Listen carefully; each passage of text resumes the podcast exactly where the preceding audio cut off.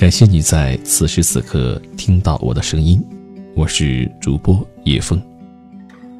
这里是都市夜归人每周二的特别单元《明日梦想家》，本档节目由喜马拉雅和十里铺广播联合制作。一天天的过去，春节离我们越来越近了。每当春节来到之时，每个人都有着回家的期盼。这个时候回家，就是我们最大的心愿。此刻，我想对在外工作打拼的朋友说一句：快过年了，早点回家。前两天，整个朋友圈都被一个叫“啥是佩奇”的短片刷屏了。幽默中带着感动，被逗笑的同时又看得热泪盈眶。故事的开始，住在农村里的爷爷给在城里工作的儿子打电话，正好小孙子接了电话。爷爷问：“过年回家需要什么呀？”爷爷给你准备。小孙子说：“佩奇。”爷爷问：“什么是佩奇呀？”电话信号却在这一刻戛然而止。爷爷带着满腔的疑惑和为孙子圆梦的心，踏上了寻找佩奇之路。爷爷拿出老花镜，一页页翻字典，找遍了所有和佩相关的线索，佩戴、佩种，就是没有佩奇。他又来到村里的广播站，向全村广播，问有没有人知道佩奇。杂货铺的老板给了他一瓶佩奇的洗发水。同村的村民告诉他，自己认识一个叫张佩奇的人，但是爷爷觉得这些都不是孙子要的佩奇。最后，他费尽心思，终于在一个去北京打过工的村民那里，得知了佩奇的信息：一头红色的猪，长得像吹风机。凭借着这些信息，他努力地用手中的工具反复打磨，终于创造出一个佩奇。万事俱备，只欠孩子归来。可是左等右等，就是等不到。听到旁边邻居家孩子进门的声音，爷爷终于沉不住气了，在废草丛里找回了天线，拨通了儿子的电话。可是那头却说不回去了。爷爷的心瞬间沉下来，表情落寂的一路往回走。回去的路上，突然一辆轿车从背后开来。原来是儿子回家来接老人去城里过年。爷爷一脸心酸委屈，却也没说什么，只说回家拿点东西再走。午夜饭的饭桌上，爷爷一脸自豪地从袋子里掏出了给孙子的礼物——一个爷爷亲手做的佩奇。故事的结局在欢声中落下，却也留下了意味深长的动容和心酸。游子在外。一走就是一年，父母在家一盼也是一年，而他们永远都守着最好的爱，等着你们随时归来。今年不回家了，这句话对父母的杀伤力无异于核弹爆炸。作为父母，他们能理解你在外一年的辛苦，所以他们将内心的落寂悄悄留在心中，唯一盼望的便是这一年一次的团圆时刻。等你回家，是他们的头等大事。曾看过一个广告片，片中的三个年轻人对于过年不回家给出了特别有代表性的理由。第一个女孩说：“不是不想回家，是回去怕父母失望。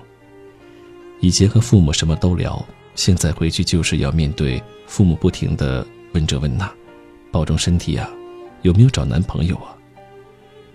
第二个男孩说。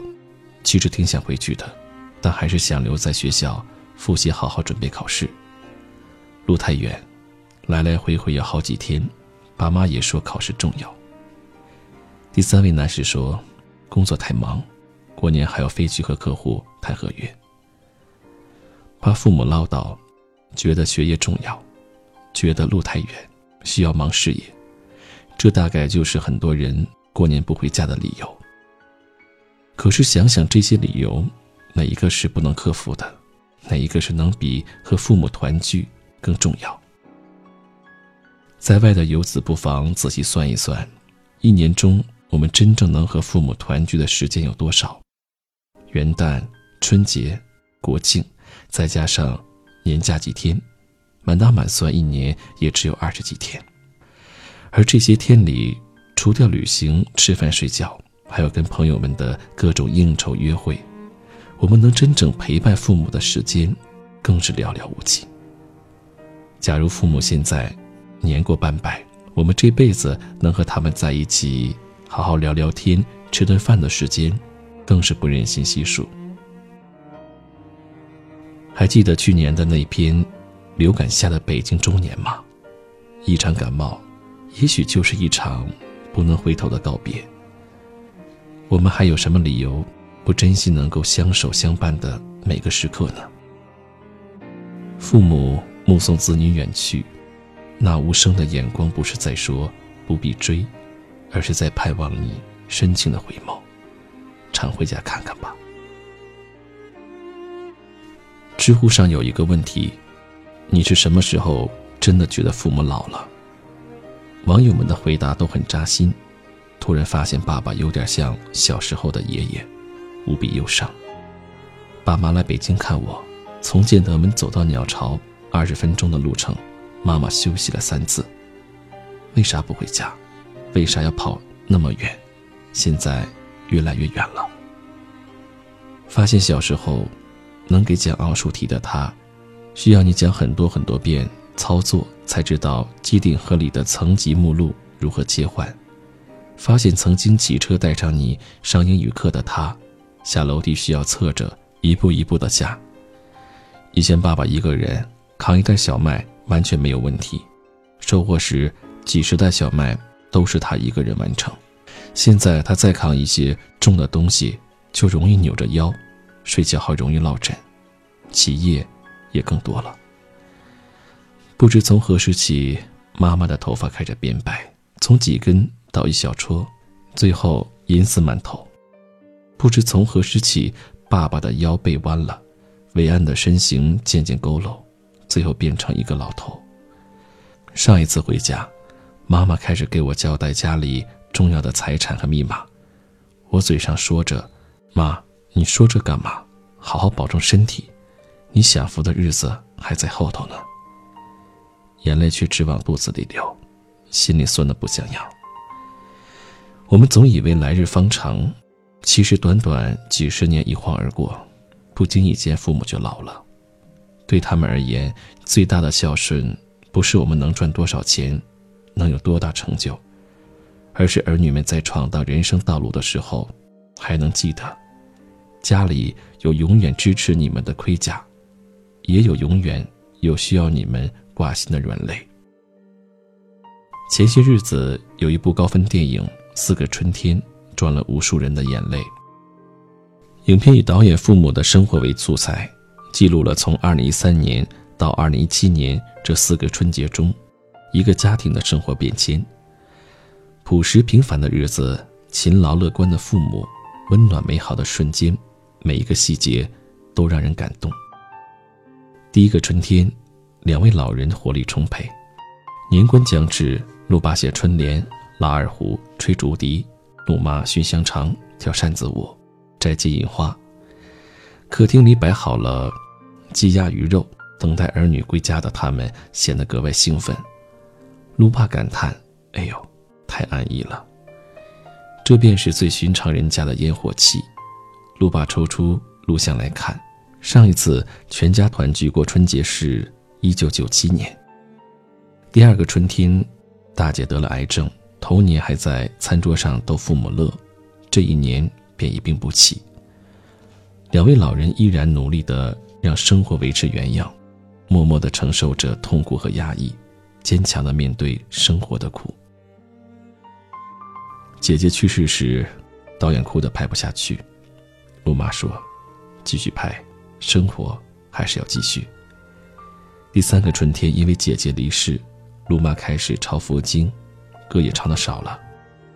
陆爸开始反复回去看过去的家庭录像。他们会在餐桌摆放姐姐的碗筷，会每隔三两天去墓地待上整整一下午。两位老人先后生病，也变得越来越容易感伤。他们嘱咐儿子：“如果我们都不在了，你一定要有生活的能力，自强自立。”第四个春天，父亲的身体大不如前。导演刚刚离家，妈妈便发来短信：“早知道这么难受，干脆明年你们别回家过年了。我和你爸平时清清静静惯了，也不觉得。”你们来了几天又走，家里刚热闹，一下子又冷清下来，受不了。短短四年，人生的悲欢离合、生老病死尽在其中。家中姐姐离世后，一家人便再也不能整整齐齐的在一起了。仔细想想，子女能和父母团聚的时间真的太少太少。有家人在，人间才是美好的四季。家不团圆。只不过是令人感伤的春夏秋冬，又一春。预告片里有这样一句话：“一张印上归期的车票，是忙碌一年最好的句号。”出门在外的游子们，无论工作有多么需要你，无论车票有多么一票难求，无论春运的大军有多么拥挤，也无论旅途有多么遥远，一定要记得。家里的父母正守在窗前，殷切的期盼着你。为了不辜负这一份等待，过年了，早点回家。感谢你收听今晚的《都市夜归人》。最后，叶枫想对你们说一句：不管在外面混得如何，请你一定要回家。